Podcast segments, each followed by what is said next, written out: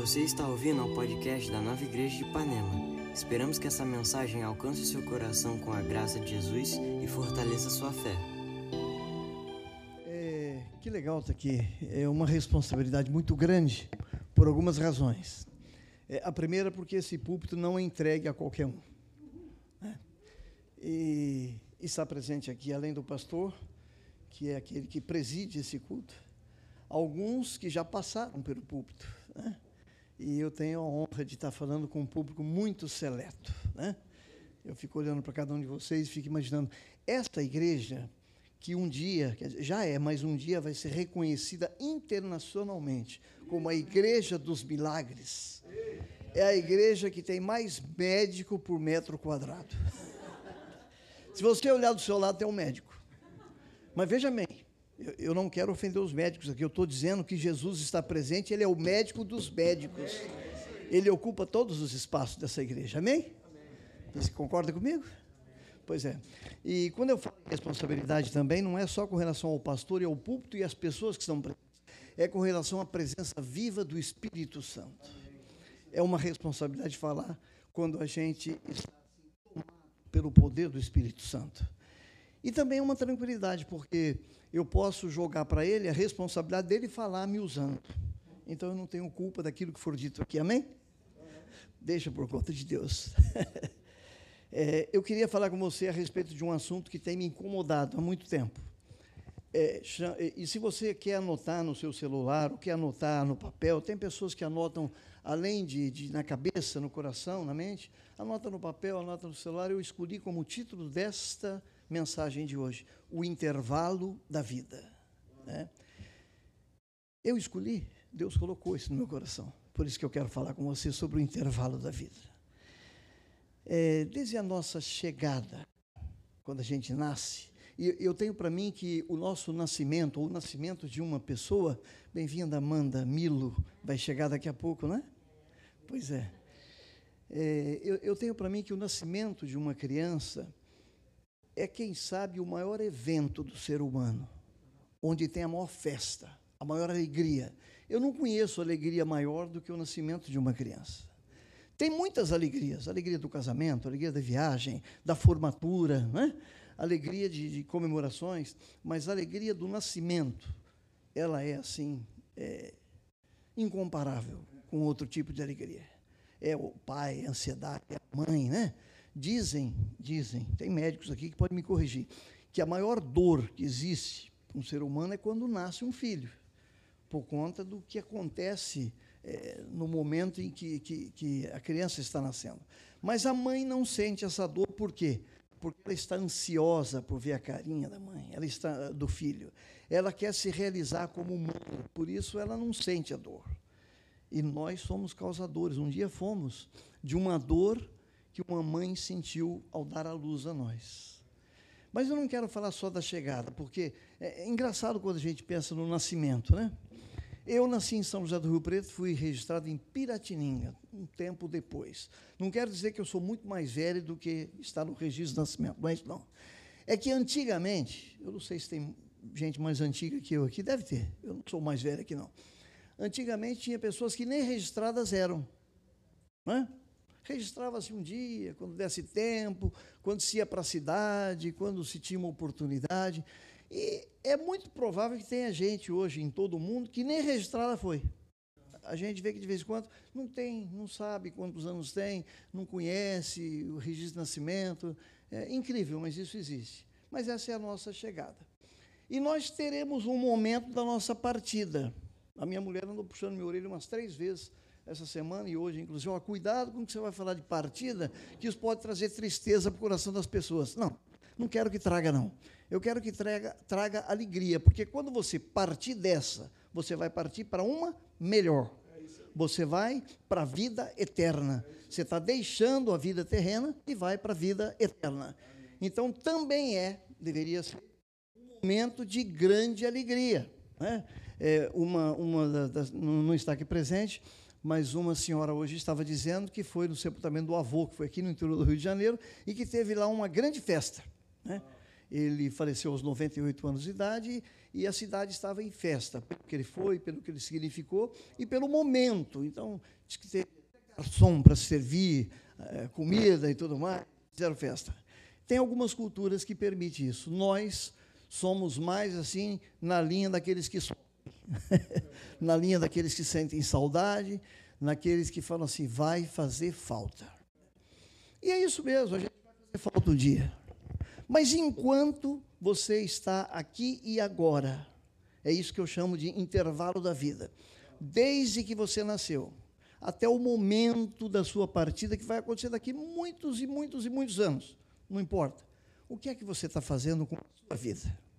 Então, antes da gente falar da nossa vida, da minha e da sua, vamos falar da vida dos outros, que é tão bom falar da vida dos outros. Né? Dá uma coceira na língua, assim, vontade de falar da vida dos outros. Mas eu quero falar bem da vida dos outros. Por exemplo, eh, nós temos alguns exemplos extraídos da Bíblia Sagrada, e a gente está aqui para falar é da Bíblia, não é para falar de nós, não. E que são exemplos de vidas bem vividas, desde a criação do mundo. Né? Não se pode dizer, por exemplo, que Adão não teve uma boa vida bem vivida. Teve também, Adão, o primeiro homem. Nasceu, viveu, fez o que fez, deixou um prejuízo danado para a gente e partiu. Mas fez história. Depois de Abraão, nós temos outros exemplos nos 66 livros que o Timóteo disse aqui, bateu minha carteira. 66 livros da Bíblia, 39 no, no Antigo, 27 no Novo, que foram escritos por 40 homens, mais ou menos, durante 1.400 anos. A gente vai conhecer isso depois no nosso, no nosso curso ON, que vai acontecer aqui. Mas existem homens que marcaram mais ou que marcaram menos. Tem homens e mulheres na Bíblia que são citados, que estão lá, mas que poucos se lembram. Mas, por exemplo, Adão, eu já disse, você se lembra muito bem dele, Abraão, muito conhecido, que é o pai da fé, amém? A fé parece que um dos primeiros pilares que eu e você temos, não é? É pela fé que a gente alcança a graça e a salvação. E depois temos Moisés, Noé, as fabulosas Ruth e Noemi, que história fantástica, de amor, inclusive, né? É, só para citar as mulheres, porque a gente fica citando os homens, né? Mas Ruth e Noemi marcaram. Davi, a gente se lembra de Davi assim com algumas características. Alguns lembram-se de Davi como um menino, um pastorzinho de ovelhas. Né? Outros, provavelmente os músicos aqui presentes, se lembram de Davi como um músico, um tocador de harpa, acho, de harpa, um levita. Outros se lembram de um Davi que, com uma queixada de jumento, matava um leão. Outros se lembram de um Davi forte, guerreiro. Outros lembram-se de um Davi conquistador, de algumas mulheres, inclusive, certo? E outros se lembram de um Davi que fugia, que tinha medo. Não é? Davi, em alguns momentos, ele era perseguido até, inclusive, pelo seu próprio sogro Saul e fugia. Né? Numa oportunidade, ele se escondeu na caverna de Adulão. Acho que alguns conhecem essa passagem. Com 300 homens assim, arrebentados, né? endividados, destruídos, mas com o objetivo de se fortalecer para fazer diferença na vitória que ele obteria depois, inclusive contra filisteus e contra exércitos e exércitos, e outros se lembram de Davi como o rei, o rei Davi. Na verdade, quem sabe, um dos reis mais enobrecidos, mais destacados e valorizados de toda a história, o rei Davi. Principalmente por uma sentença. Ele era um homem do coração de Deus. Então nós já falamos aí, bem ou mal, de um cara chamado Davi e de um outro chamado Adão. E depois nós temos o Paulo, que na verdade se chamava Saulo, de Tarso, que quando estava a caminho de Damasco, não é isso? Para fazer o mal, não é? Ele perseguia as pessoas, ele cobrava as pessoas, ele fazia o que fez, que você conhece da Bíblia, Saulo, E de repente ele cai, acho que do cavalo. Cai do cavalo de cara no chão, fica cego por um tempo. E ali teve uma transformação. Logo, você pode pensar assim: Saulo foi o único cara que caiu do cavalo, ou que deu com os burros na água, como a gente usa hoje, e que deu certo na vida. Porque a partir daquele momento ele foi transformado em Paulo. Paulo. O apóstolo Paulo, que poderia ter sido um dos discípulos de Jesus se tivesse vivido um pouco antes. Porque esse fato aconteceu, me parece que 60 e poucos anos depois que Jesus já havia sido crucificado. Está certo, pastor? Por aí, aproximadamente. Mas eu, eu queria falar agora de um outro homem que foi chamado de Papa do Sorriso. Eu falo de Papa porque eu gosto tanto de padre, sabe? Eu gosto do pessoal da Igreja Católica, porque eles são cristãos. Né? Esse, desse lado eu gosto muito. E o Papa, o Papa do Sorriso, foi o primeiro Papa, era que a gente passou a respeitar ou admirar. Ele disse uma vez, porque quando sai aquela fumacinha, lembra? Vaticano, fumacinha, né? Abemos Papa, é isso que falam? Aí já escolheram o Papa, aí ele tem um direito. Ele abre mão do nome dele e escolhe um nome para ele. Vocês sabiam disso? Não? Acho que sabiam, né? Aí ele diz assim: Olha, eu não tenho ainda o amor de João, nem a força e a eloquência de Paulo, o apóstolo, mas terei dos dois. Quero me chamar João Paulo I. Lindo isso. Quantos conheceu essa história? É verdadeira. Pois é. Esse apóstolo, servidor, que nasceu como Saulo, estava lá a caminho de Damasco, aconteceu o que foi acontecido. Ele foi alcançado pela graça do Pai, foi transformado de perseguidor a praticante da palavra. Agora, aquele homem que de repente, é, machucava, magoava o coração das pessoas, passa a ser aquele grande escritor. Eu, eu vou dizer uma coisa para vocês, eu, Hélio, gostaria de ser como Paulo para escrever. Eu, eu, tenho essa, essa habilidade, eu até gosto muito de escrever. Mas Paulo, quando ele escreveu 13 epístolas, epístolas é o mesmo que carta, né? A grande maioria deles, se não todas elas, foram escritas em prisões. São 13 cartas. Até a épocas passadas aí, falava-se que Hebreus ele também teria escrito, mas isso foi questionado. Quem escreveu a carta aos Hebreus foi um grande líder religioso, não foi Paulo. Mas ele escreveu 13 cartas. E as cartas que ele escreveu, todas elas, são cartas assim de amor, até aquelas que ele, que ele escreve às igrejas, exortando-as, chamando a atenção, fazendo até julgamentos, disciplinando, são cartas de amor que Paulo escreveu. Então, é, eu tenho em Paulo um grande homem que deixa de ser assim, é, um perseguidor, se transforma num servidor divinamente inspirado pelo Espírito Santo. Haja vista que, dos 66 livros, 13 são cartas escritas por Paulo e que constam na Bíblia. Bom, vamos falar agora de João. João já é um discípulo que, antes de Paulo, serviu ao Senhor, um dos doze, João. E se procurar assim no currículo de João, se procurar na, na ficha de serviços de João, a gente vai encontrar que João era um discípulo amado, era um discípulo do amor. Em uma das passagens, me parece que João 13, 23, não estou bem certo, João 13, 23, se alguém puder consultar aí, pode consultar. É, João estava reclinando a sua cabeça, ou estava no colo, ou no ombro de Jesus, haja vista que ele era, de fato, um discípulo muito amado. E ele era, assim, é, um daqueles que tinha muita fidelidade com Jesus. Nesse, nesse, nesse trecho, ou um pouco antes ou um pouco depois, é o momento da última ceia, quando Jesus diz assim: Esta noite eu serei traído. E aquele que, que é um dos que talvez pudesse cometer isso, pergunta para João: pergunte a ele, quem o trairá? E aí tem essa narrativa de que João estava no ombro, no colo de Jesus Cristo.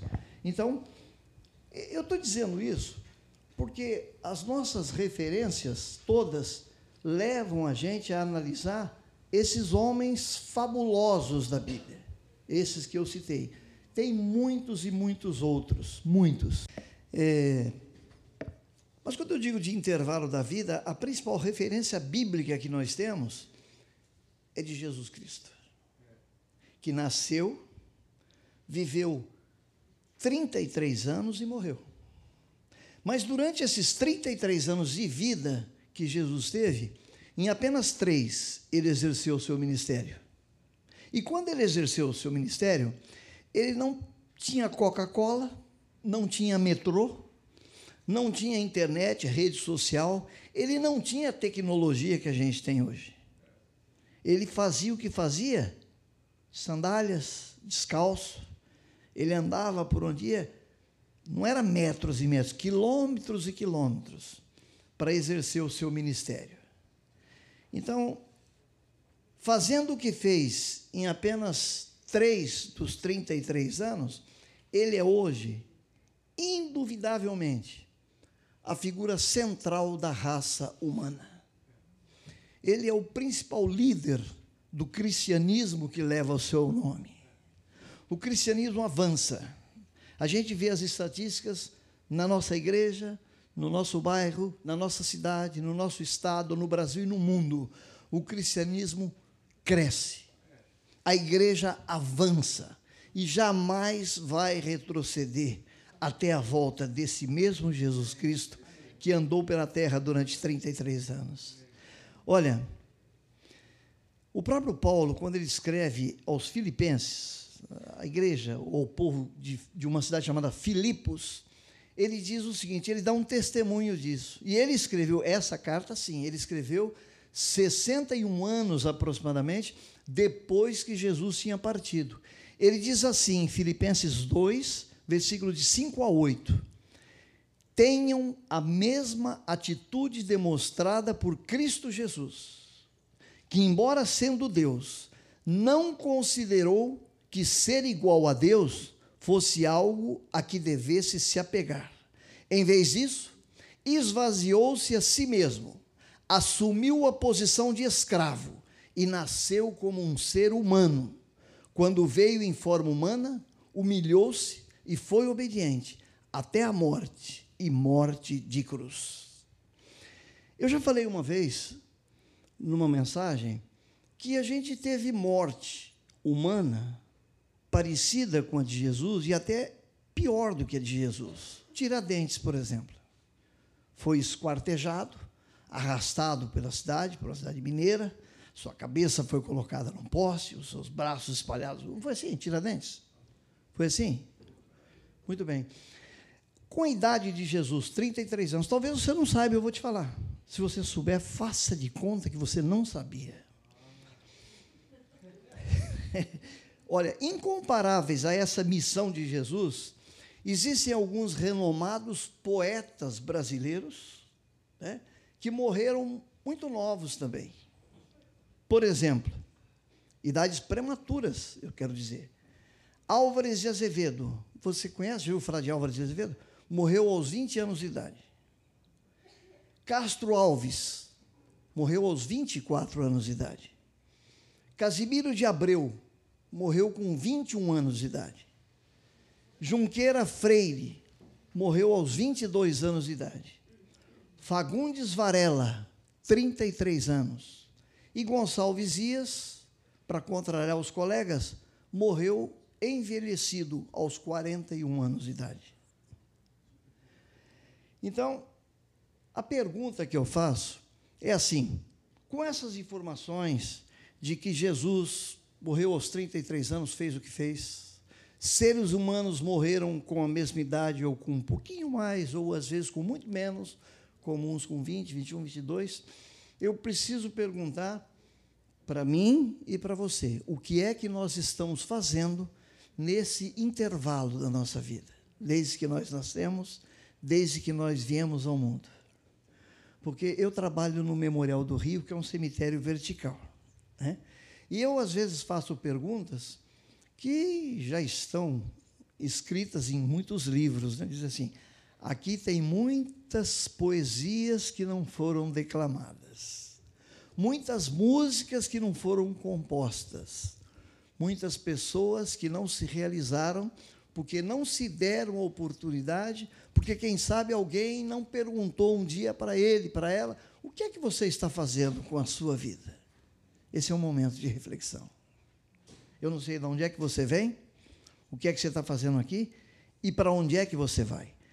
Quem se lembra de uns 20 anos atrás, estas três perguntas abalavam universitários que prestavam seus vestibulares. Era prova de redação. Alguém deve se lembrar disso. Tinha que fazer uma redação. Era uma prova, era uma das dos requisitos de avaliação. De onde você veio, o que você está fazendo aqui e para onde você vai. Então eu eu, eu ressuscito essa, essas perguntas e, e, te, e te faço de novo isso. Né? Porque, primeiro, no seu nascimento, você teve ou não o seu primeiro certificado ou seu registro de nascimento. E com isso, você recebeu assim, espiritualmente, ou recebeu de presente dos céus, muitos prazeres e poucos pesares. Com raríssimas exceções, nós todos somos muito mais felizes do que tristes. Se você se lembrar do que você faz na vida, você vai ver que é muito mais feliz do que é triste, por causa dos prazeres e dos pesares que lhe foram concedidos e que não estão escritos em lugar nenhum. Mas é algo que a gente precisa saber e pensar. Vocês viram o tamanho da letra que eu coloquei aqui? Pois é. E aí você tem também nisso os seus direitos e os seus deveres. Num tempo em que se fala em excelência de serviço, qualidade de atendimento, parceria rentável. Né? Nós temos aqui alguns empresários que entendem bem o que eu estou dizendo. E resultado, apuração de resultado. Eu te pergunto, quais são os seus direitos e quais são os seus deveres? Porque a gente está acostumado muito assim com os direitos, né? Não, eu tenho direito a isso. Eu tenho direito de entrar na fila da grávida, viu, Amanda Lima?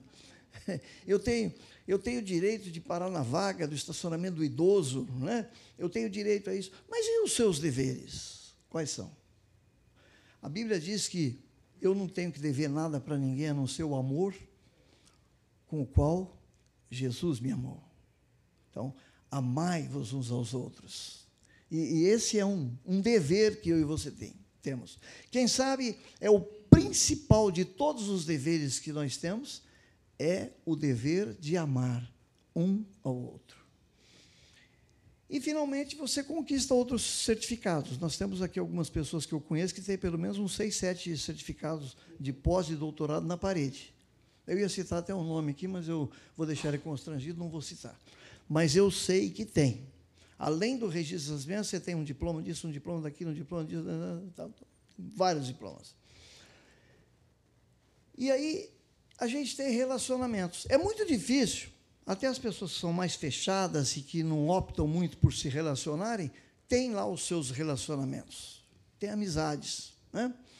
Por exemplo, é muito provável que quando eu falo em amizade, você pense nos seus amigos de hoje.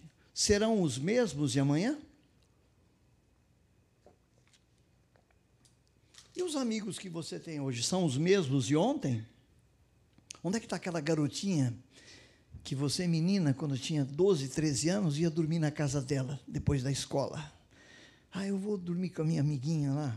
Cadê aquele garoto que jogava bola com você? Onde é que ele foi parar? Né?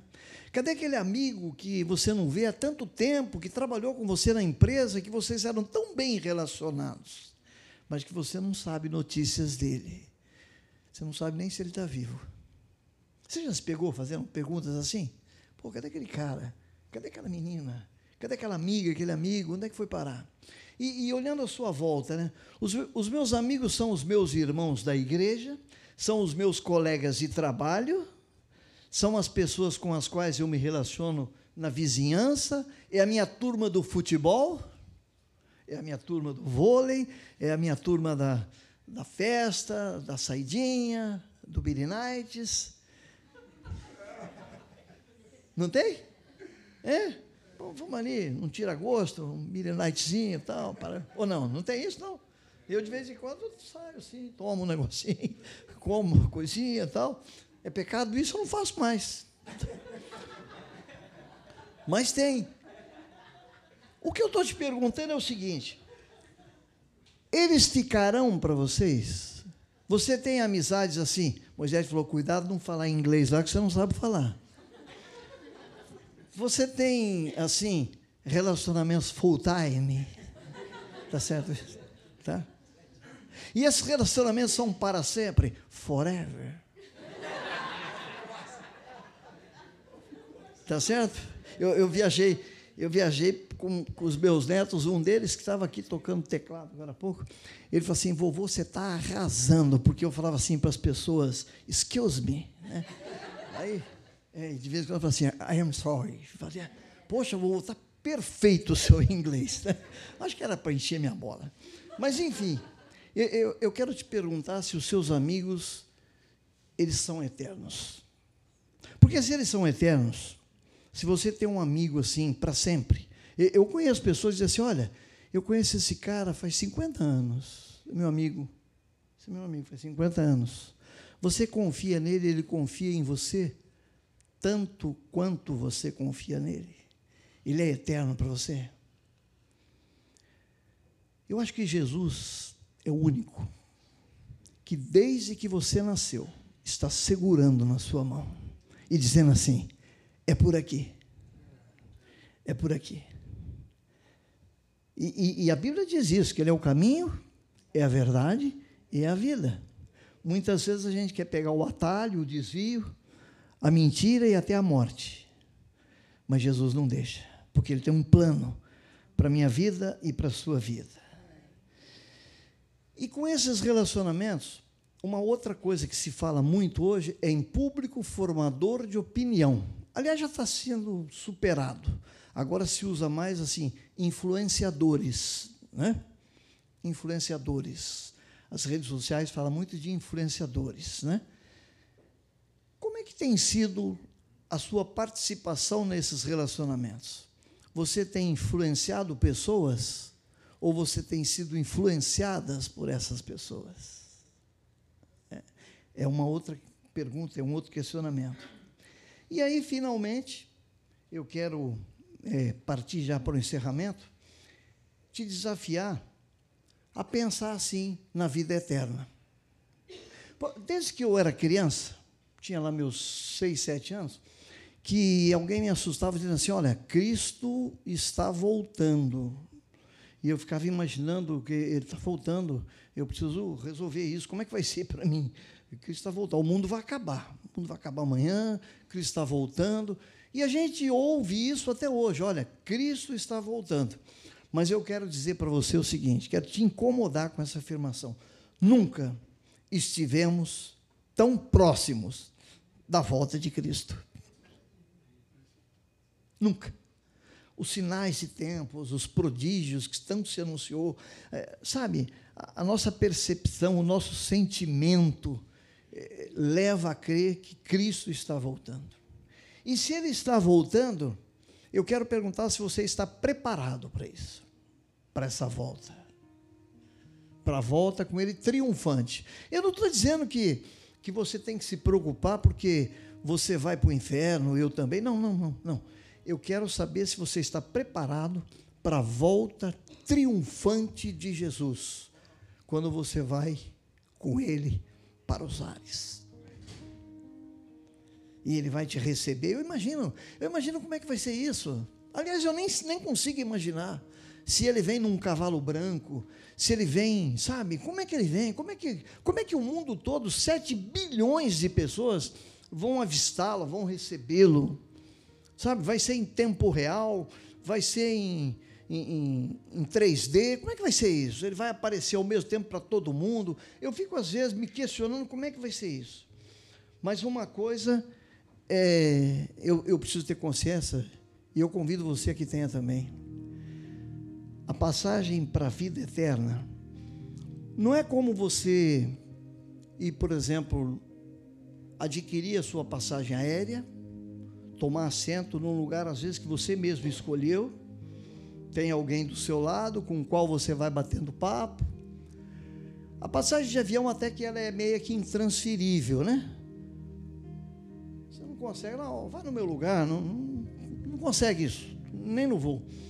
Agora a passagem para o céu, essa sim é intransferível, é um passaporte único.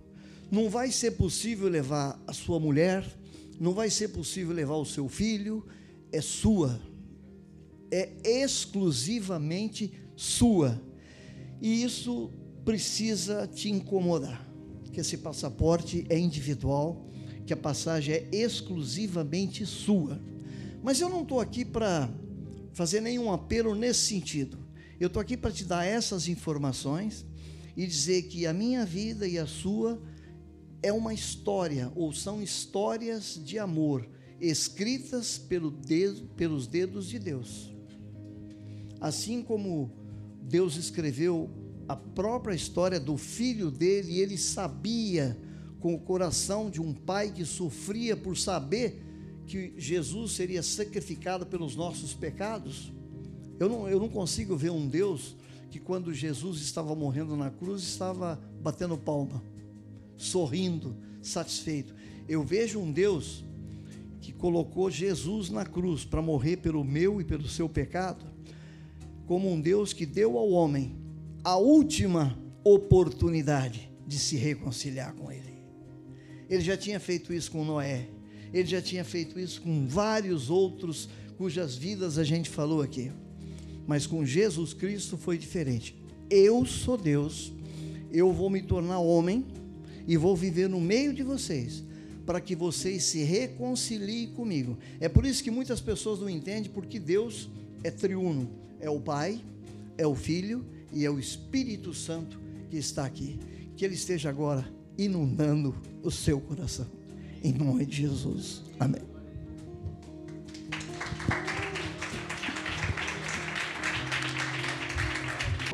Amém. Quero declarar sobre a sua semana uma semana orientado. Você sabe, vai saber para onde você está indo. Você vai, você vai se lembrar que Jesus é o guia, é a tua bússola. Ele é o plano da tua semana. Ele é para onde você está indo. Você não tem que andar perdido andarilho por aí. Você vai ter uma semana onde o Espírito Santo vai te mostrar: olha, vai nessa direção, foca nisso, seja conduzido aqui. É, você vai se lembrar que a bênção de Deus está à sua frente. Esses, essas dúvidas, né, que às vezes a gente tem no nosso coração, Pai, eu faço isso, eu faço aquilo, elas são respondidas em Jesus. Tenha uma semana abençoada pelo nome de Jesus. Amém? Se você foi abençoado nessa noite, dá uma salva de palmas.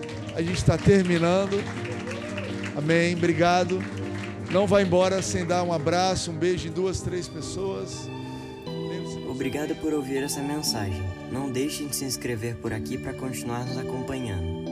Para saber mais sobre nossas atividades, você pode nos seguir no Instagram, Nova Igreja Ipanema.